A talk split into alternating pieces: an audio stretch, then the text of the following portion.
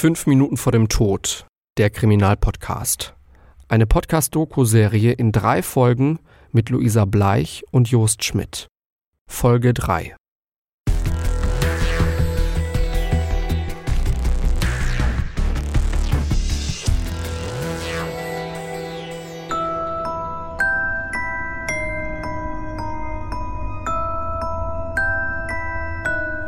Ein jugoslawischer Geheimdienst lässt einen Regimekritiker in Deutschland in einer zur Druckerei umgebauten Garage umbringen. Er wird mit mehreren Schüssen und schlimmsten Kopfverletzungen ermordet. Die eigentlichen Täter hat man bis heute nicht gefunden. Aber die Drahtzieher stehen im Sommer 2016 vor Gericht, als das Gericht in München ein Urteil fällt. Das Oberlandesgericht in München entscheidet am 3. August 2016 so. Zitat aus dem Urteil das Motiv, einen Regimekritiker, der vom Ausland aus eine Selbstständigkeit Kroatiens vertritt und gegen den damaligen sozialistischen Staat Jugoslawien agiert, deshalb im Jahr 1983 zu töten, erfüllt das Mordmerkmal der niedrigen Beweggründe. Stravko Mustac und Josip Perkovic sind jeweils schuldig des Mordes in mittelbarer Täterschaft. Die Angeklagten haben sowohl heimtückisch als auch aus niedrigen Beweggründen gehandelt. Der Angeklagte Stravko Mustac gab als politischer Leiter des Geheimdienstes die Entscheidung über die Ermordung von Stjepan Jurekovic an den Angeklagten Josip Perkovic weiter und gab diesem die Anweisung, die Entscheidung umzusetzen. Der Angeklagte Josip Perkovic kam als Leiter der Abteilung 2 feindliche Emigration der Zentrale des Geheimdienstes dieser Anweisung nach. Er erteilte den Mordauftrag entweder direkt an die unmittelbar handelnden Personen oder über Mittelsmänner und gab hierzu insbesondere die von seiner Quelle, dem Zeugen Grunoslav P., erhaltenen Informationen, die eine Ausführung der Tat hinsichtlich Ort und Zeit ermöglichten, sowie den Schlüssel zur Garage, dem späteren Tatort, weiter.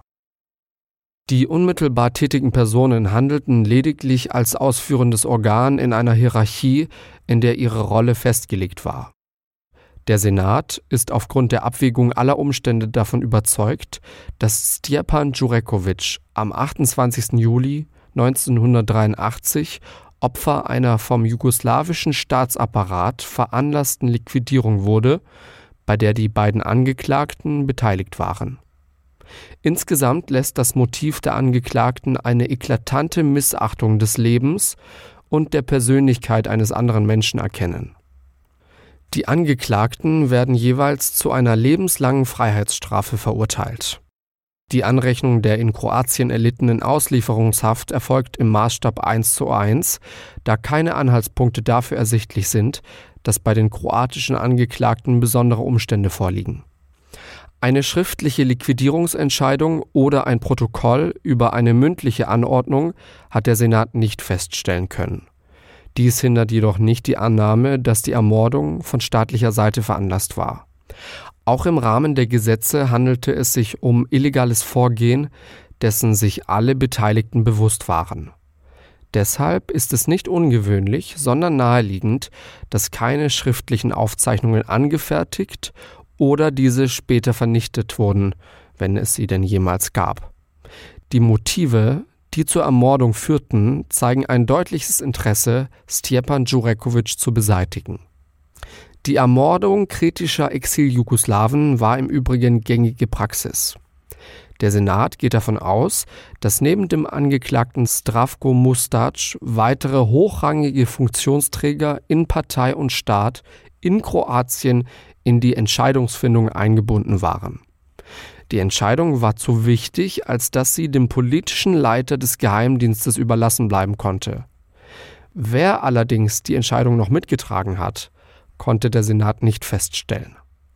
Der Senat ist davon überzeugt, dass der Angeklagte Josip Perkovic seinen Vorgesetzten, den Angeklagten Stravko Mustac, fortlaufend über die weitere Planung informierte und diese mit ihm abstimmte. Auch die konkrete Tatausführung wurde zwischen beiden abgestimmt. Dies ergibt sich zum einen aufgrund der bestehenden Berichtspflichten gegenüber Vorgesetzten bei der Durchführung von Operationen, vor allem aber daraus, dass eine nach den geltenden Gesetzen unzulässige Spezialaktion im Ausland durchgeführt werden sollte, die außenpolitisch weitreichende Folgen haben konnte. Die Angeklagten sahen in Stjepan Jurekovic einen Staatsfeind Jugoslawiens, der aus politischen Gründen liquidiert werden musste. Stjepan Jurekovic sollte zum Schweigen gebracht werden. Er hatte sich bislang nicht als Terrorist betätigt. Anhaltspunkte dafür lagen damals nicht vor.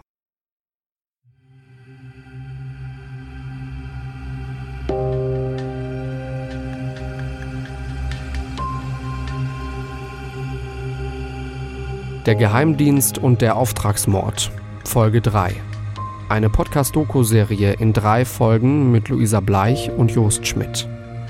Mehr Infos zum Podcast gibt es auf Instagram unter @kriminalpodcast und auf kriminalpodcast.de.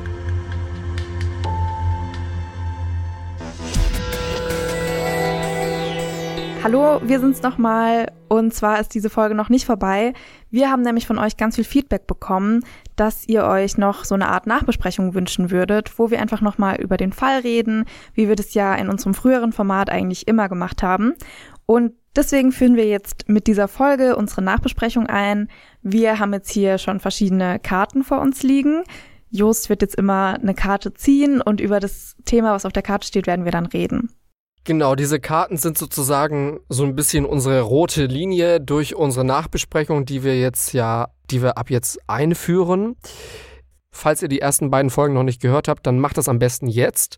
Folge 1 und Folge 2 anhören. Dann Folge 3 jetzt hier mit äh, der Nachbesprechung. Und ganz wichtig, jetzt geht's um unsere subjektiven Wahrnehmungen, um unsere subjektive Meinung, wie das alles auf uns gewirkt hat, was wir darüber denken, was uns vielleicht überrascht hat. Vier Karten liegen hier vor mir und die werden wir jetzt immer dabei haben bei unserer Nachbesprechung. Vielleicht kommen nächstes Mal auch noch mehr Karten dazu, wer weiß das. Aber jetzt sind es erstmal vier und hier auf der ersten Karte steht Tatort. Genau, wir erinnern uns, unser Opfer Stjepan Durekovic wurde ja in mhm. dieser zur Druckerei umgebauten Garage umgebracht. Fand ich tatsächlich einen sehr außergewöhnlichen Tatort, eben weil die Familie und speziell eben Stjepan diese Druckerei ja so geheim gehalten hat und ja eigentlich wirklich fast niemand von dieser Druckerei wusste. Das ist halt das Problem, ne, wenn du so einen Maulwurf direkt in deinem Umfeld hast, also wirklich, wirklich nah. Das war ja jemandem, der, also er hat ihm ja vertraut, ne? Das war ja wirklich jemand, der in seinem ganz nahen Umfeld war. Wenn ich mir jetzt überlegen würde, okay, äh, es gibt einen Maulwurf, dann würde ich zum Beispiel, du wärst ja auch total in meinem nahen Umfeld, so, ne? Was soll ich würde dich auch heißen? nicht verdächtigen. weißt du, was ich meine? Also ich glaube, so ein richtig guter Maulwurf, der ist ja so nah in deinem Umfeld, dass du dir denkst, okay, mit dem bin ich so gut befreundet oder mit den kenne ich so gut, dem vertraue ich so gut. Niemals äh, ist das ein Spion oder ein Agent oder ein Maulwurf. Ja, das, also ich fand den Tatort auch sehr interessant, weil es war mal nicht dieses Klischeehafte wie beim letzten Mal im Wald. Eigentlich hätte bei der letzten Folge auch noch ein Jogger gefehlt mit Hund, äh, die dann die Leiche gefunden hätten. Ja, das stimmt. Ähm, das fand ich mal ganz außergewöhnlich. So eine Garage, so ein und dann auch noch, das war ja keine normale Garage, dass die, wie du sagst, auch umgebaut war zu einer Druckerei. Das ist ja was, was man auch nicht äh, jeden Tag mitbekommt. Was mich nochmal interessiert hätte, was wir jetzt leider nicht herausfinden konnten, war, also dieser Ort generell wurde geheim gehalten, aber stand zum Beispiel auf dieser Garage groß, weiß ich nicht, Druckerei Schmidt oder Druckerei Müller oder wussten die Anwohner in diesem Ort, die Nachbarn gar nicht, dass da eine Druckerei drin ist. Weil das würde es natürlich noch ein bisschen spezieller, noch ein bisschen mysteriöser machen. Ja, das stimmt, weil, also ich weiß es nicht, ich weiß jetzt auch nicht so genau, was bei meinen Nachbarn abgeht, aber so theoretisch, auch wenn es dann so eine kleinere Stadt ist, also die Nachbarn, die kriegen ja eigentlich immer irgendwie was mit. Also, dass sie da gar nichts mitkriegen und dass du da so verdeckt reingehst, so verkleidet am besten noch und dann da deine mhm. geheimen Sachen machst und dann wieder rausgehst. Also, das kennt man ja nur so aus Filmen. Wobei ich dann auch schon wieder sagen muss, dieser ganze Fall ist ja schon sehr Hollywood-mäßig, so mit diesem Geheimdienstbund, so ein bisschen James Bond-like. Als ich das erste Mal das durchgelesen habe, da dachte ich mir wirklich, also das ist eigentlich, das ist eigentlich wie im Film. Also es hat natürlich so ein bisschen das große Happy End gefehlt oder ja, weiß klar. nicht, die große Action-Szene am Ende. Aber von dieser Szene auch, wie diese Agenten da anscheinend in diesem dunklen Ecke von diesem Druckerraum ihm aufgelauert haben, das ist einfach wow. Also das ist schon, das ist wirklich, das ist eigentlich ein Agentenfilm mäßig. Ja, und diese ganze Vorgeschichte auch. Also, dass er da für den BND spioniert hat und dass er dann eben so Angst hatte vor dem kroatischen Geheimdienst, diese ganze Geheimdienst-Battle so ein bisschen, dass sie den dann in Deutschland tatsächlich erschossen haben. Das ist ja alles. Was ich ziemlich bemerkenswert auch fand, und damit sind wir jetzt eigentlich schon bei der nächsten Karte, das hat uns überrascht. Dieses Leben leben, wenn man ständig das Gefühl hat, dass man beobachtet wird. Also das kann ich mir wirklich gar nicht vorstellen. Klar, vielleicht hat man ab und zu so ein bisschen das Gefühl, okay, dieses Auto hinter mir, das fährt jetzt schon echt lange hinter mir her. Das hatte ich neulich erst. Und man denkt sich so, okay, jetzt biegt der auch ab, obwohl ich hier in diese Seitenstraße biege. Und also aber dieses Gefühl, dieses dauerhafte Gefühl zu haben, okay, ich glaube, wir werden beobachtet. Okay, ich parke mein Auto lieber nicht so nah an der Druckerei, sondern lauf dahin, damit es nicht so auffällt. Das sind schon Sachen, boah, also das hat mich schon auch ein Stück weit überrascht. Was hat dich denn überrascht? Ähm, naja, was heißt überraschend? Also überrascht hat es mich jetzt eigentlich nicht, dass er eben sich so verfolgt gefühlt hat. Offensichtlich muss er ja zu irgendeinem Zeitpunkt verfolgt worden sein. Und ich glaube, in diesem Umfeld, in dem er sich bewegt hat, ist es halt auch gang und gäbe, dass eben Aber Leute auf Leben? angesetzt werden. Ja, natürlich. Es ist auf jeden Fall nichts, was wir uns vorstellen können. Gott sei Dank, muss man sagen. Also ich glaube nicht, dass ich so leben könnte, wenn ich mir ständig immer über die Schulter gucken müsste, ständig Angst hätte, dass jetzt einer in meiner Wohnung steht, in meinem Auto sitzt, so richtig wie im Film, so auf, auf der Rückbank. Mhm. ähm, ja, also das würde ich mir gar nicht vorstellen. Aber überraschend fand ich es eben nicht in diesem Kontext. Das ist so, weiß ich nicht, Berufsrisiko vielleicht. Oder es kommt vielleicht. Mhm. Also ich glaube, er ist eben nicht so jemand, der so total abgebrüht ist und sich halt weiß ich nicht, also sich so dem Ganzen erhaben fühlt und sich so denkt, ja, ich bin der Superspion, keiner weiß, was ich hier mache. Mhm. Also ich glaube, ihm war dann halt schon bewusst, was da passieren kann und deswegen hatte er eben diese Angst. Deswegen war es für mich jetzt nicht so überraschend, aber ich verstehe es natürlich, dass du es überraschend fandest. Also ja. Ich habe mir halt auch gedacht, wenn er wirklich so Angst um sein Leben gehabt hätte, warum hat er dann nicht einfach gesagt, okay, ich habe hier ein einigermaßen schönes Leben. Die hatten ja auch genug Geld, muss man ja sagen, was wir so wissen von den Schweizer, österreichischen und deutschen Konten da. Warum hat man nicht einfach gesagt, okay, wir ziehen jetzt, weiß ich nicht, nach Hamburg, nach Norddeutschland und wir, wir lassen es jetzt einfach. Also ihn hat ja keiner gezwungen, regimekritisch zu sein, weißt du? Er hätte das ja auch alles sein lassen können, dann hätte dieser Geheimdienst auch das ganze Interesse an ihm verloren. Ja, also gut. er muss da ja schon voll hintergestanden haben. Ja, Wobei, also das finde ich jetzt wieder ein bisschen schwierig, weil da kannst du halt genauso gut sagen, ja, die Leute, die da Revolutionen anzetteln und was weiß ich was gemacht haben, das hätten die auch lassen können, hätten sie ein schöneres Leben gehabt, so. Also ich glaube halt auch so, wie du sagst, er stand da halt einfach sehr dahinter. Er war halt sehr regimekritisch, da kann man dann eben drüber streiten, ob das jetzt berechtigt war oder nicht. Und ja, ich glaube, er ist dann halt jemand, der so wirklich hinter seinen Überzeugungen steht und sich dafür einsetzt. Und das dann halt so mit in Kauf nimmt und die ganze Zeit halt hofft, dass nichts passiert. Ja, so schätze ich ihn jetzt ein, weil wie du sagst, sobald es ihm zu heiß geworden ist, hätte er sich natürlich, also er hätte ja auch nicht in Deutschland bleiben müssen. Er hätte sich ja, was weiß ich, irgendwohin absetzen können oder ja, also so richtiger Agentenfilm-like. Aber wir haben auch gemerkt, an diesem Fall, eigentlich war ganz Europa nicht sicher. Also Italien war nicht sicher, da gab es ja auch diese eine Entführung. Deutschland ja auch nicht. Und ich glaube, ich weiß nicht, da hättest du schon irgendwie nach Lappland flüchten müssen. Und da. An den Nordpol. auch da hätte dann Spion hin, hinkommen können. Also, ja, so richtig. Ich glaube, er hätte das schon alles aufgeben müssen. So jetzt aus dem Gefühl raus, ich als, als Laie, ich meine, ich bin ja kein Kroatien-Geschichtsexperte, äh, aber ich glaube, er hätte wirklich vom Gefühl her alles aufgeben müssen auch seine Bücher, auch die ganzen Sachen, hinter der er stand, um irgendwie äh, da das alles zu retten. Interessant fand ich übrigens auch, darüber habe ich gar nicht so viel rausgefunden, dass der Sohn von ihm auch dann ein paar Jahre später ja in Kanada umgebracht wurde. Oder äh, umgebracht ist vielleicht das falsche Wort. Er wurde getötet oder ist, er ist gestorben. Er ist gestorben, ist das richtige Wort. Und zwar irgendwie auf eine Art und Weise, die man anscheinend bis heute nicht geklärt hat. Also das ist alles so ein bisschen komisch gewesen. Und ich meine, klar, da liegt jetzt nahe zu denken, dass da auch wieder der Geheimdienst dahinter steckt. Anscheinend gibt es keine Beweise, aber komisch ist es schon. Jetzt, jetzt, wo du das ansprichst, das war tatsächlich was, was ich sehr überraschend fand, weil wir das ja auch nur mit so einem Satz erwähnt hatten, dass er kurze Zeit nach seinem Vater dann eben unter diesen mysteriösen Umständen gestorben ist. Das fand ich tatsächlich sehr überraschend, dass der Sohn dann auch noch eben unter diesen ungeklärten Umständen wirklich umgebracht wurde oder eben gestorben ist. Jetzt drehe ich hier mal die nächste Karte um. Da steht drauf, das Opfer der Täter, wobei es ja in unserem Fall eher die Täter sind. Über das Opfer haben wir jetzt schon ein bisschen gesprochen, aber lass uns noch mal über die Täter reden und zwar über die, die die Tat auch wirklich unmittelbar ausgeführt haben. Die hat man ja anscheinend bis heute nicht geschnappt, nicht gefunden. Und das fand ich auch ziemlich bemerkenswert, weil wenn wir an unseren Typen vom vorletzten Fall zurückdenken, das war dieser Typ mit dem toten Taxifahrer. Der ist ja, ich glaube, 15 Jahre nach dem Tod zur Polizei gegangen, weil er einfach nicht mit dieser Schuld leben konnte.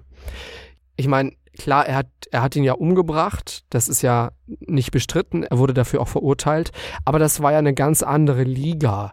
Also in diesem Fall wurde ja wirklich auf brutalste Art und Weise anscheinend mit zwei Schusswaffen und dann noch mit einem scharfen Gegenstand dieser Mensch umgebracht. Wie können diese drei Täter es schaffen, wirklich so lange unbemerkt einfach nicht geschnappt zu werden? Und auch diese psychische Komponente, das ist ja auch so eine Sache. Wie können die damit überhaupt klarkommen? Also ich glaube, da muss man ja dann eben dazu sagen, in diesem vorletzten Fall, der hat sich ja freiwillig gestellt. Also die Polizei wäre jetzt so auch nicht auf den aufmerksam ja, geworden. Weil er es nicht mehr ausgehalten hat. Genau. Und bei, bei ihm kann ich es verstehen, das war ein komplett anderer Täter. Also er hatte halt einfach keine einfache Kindheit, kein einfaches Leben. Und dass, dass so jemand dann nicht mehr mit dieser Schuld leben kann, verstehe ich. Aber jetzt sind wir ja auf einem ganz anderen Niveau. Also die Leute, das sind ja Leute vom Geheimdienst. Die werden ja quasi dazu ausgebildet oder zumindest dazu verpflichtet, sowas zu machen. Und ich glaube, das machst du nicht, wenn du nicht wirklich der Typ dafür bist, der das aushält. Also ich glaube, so jemand wie ich, geht da jetzt nicht hin, bringt jemanden um, geht dann heim zu seiner Familie zum Feschbar. also ja, ich glaube, das ist schon wieder ein ganz anderer Typ Mensch. Deswegen glaube ich jetzt nicht, dass recht. die irgendwelche psychischen Folgen davon tragen. Dass die Polizei das natürlich nicht aufklären konnte, ist natürlich nochmal was anderes. Also die müssen schon wirklich sehr professionell vorgegangen sein. Dafür finde ich es aber wieder sehr gut, dass ja eben diese Drahtzieher letztendlich trotzdem gefasst und verurteilt wurden. Da könnte man auch sagen, das sind die eigentlich viel wichtigeren Menschen, weil die waren die Befehlshaber in diesem ganzen System. Aber als ich das Bild zum Beispiel von dem einen gesehen habe, da im Gericht, da dachte ich mir auch so, okay, das, das könnte jetzt auch so ein, weiß ich nicht, so ein schwäbischer oder so ein badischer Opa sein, den ich morgens um sieben beim Bäcker treffe, weißt du? Ich dachte mir so, hätte ich jetzt nicht gedacht, hätte ich den auf der Straße getroffen, der sieht so normal aus auf diesem Bild. Also es hat jetzt nicht unbedingt sowas damit zu tun, aber ich lese auch gerade ein Buch, da bekommt sie Personenschutz und da sagt sie halt auch immer, dass sie den halt überhaupt nicht wahrnimmt, weil das halt wirklich so eine 0815 Person ist, die du so beim Bäcker siehst, aber halt gar nicht wahrnimmst. Also du fährst so die Straße lang und der läuft da mit seinem Hund und du blendest es komplett aus, weil das halt jetzt eben nicht dieser krasse Schlägertyp ist, der da vom Club steht und dich nicht reinlässt und auf den du aber halt auch sofort aufmerksam wirst. Ich glaube, davon leben eben solche Geheimdienste auch, dass die Leute halt wirklich im Geheimen agieren können und nicht irgendwie zwei Meter Mann, der zwar voll die Muskeln hat, aber halt auch alle Blicke auf sich zieht. Sprichst also, du von mir? Ja, immer. Jos hat mal wieder mit übersteigertem Selbstbewusstsein zu kämpfen heute. ich bin 1,80 groß, möchte ich mal dazu sagen. Also weit von zwei Metern entfernt. Ja, ich bin noch weiter entfernt, also. Irgendwie aber auch unbefriedigend, ne? Dass, dass wir so gar nicht erfahren haben, wer diese drei Täter waren. Ich hätte die sehr gerne irgendwie im Gefängnis gesehen. Ja, es ist immer unbefriedigend, wenn so ein Fall in gewisser Weise unaufgeklärt bleibt deswegen bin ich ja ganz froh, dass sie zumindest eben diese Drahtzieher gefasst haben, weil dann konnte man sich zumindest mal von denen ein Bild machen. Aber klar, so ein bisschen dieses Unzufriedene bleibt immer, wenn es halt nicht zu 100 Prozent aufgeklärt werden konnte. Auf der letzten Karte steht hier, was lernen wir daraus? Tja. Luisa. Ja, also ich hatte diese ganze Geheimdienstsache noch so gar nicht auf dem Schirm irgendwie. Also, dass so viele Exil-Kroaten in Deutschland zu der Zeit umgekommen sind. Ob es jetzt durch den Geheimdienst passiert ist oder halt nicht, sei mal dahingestellt. Aber dass es so viele waren, die auf, auf eine ungewöhnliche Art und Weise das Leben gelassen haben, das hatte ich so gar nicht auf dem Schirm. Deswegen ich habe mich tatsächlich durch diesen Fall geschichtlich sehr weitergebildet.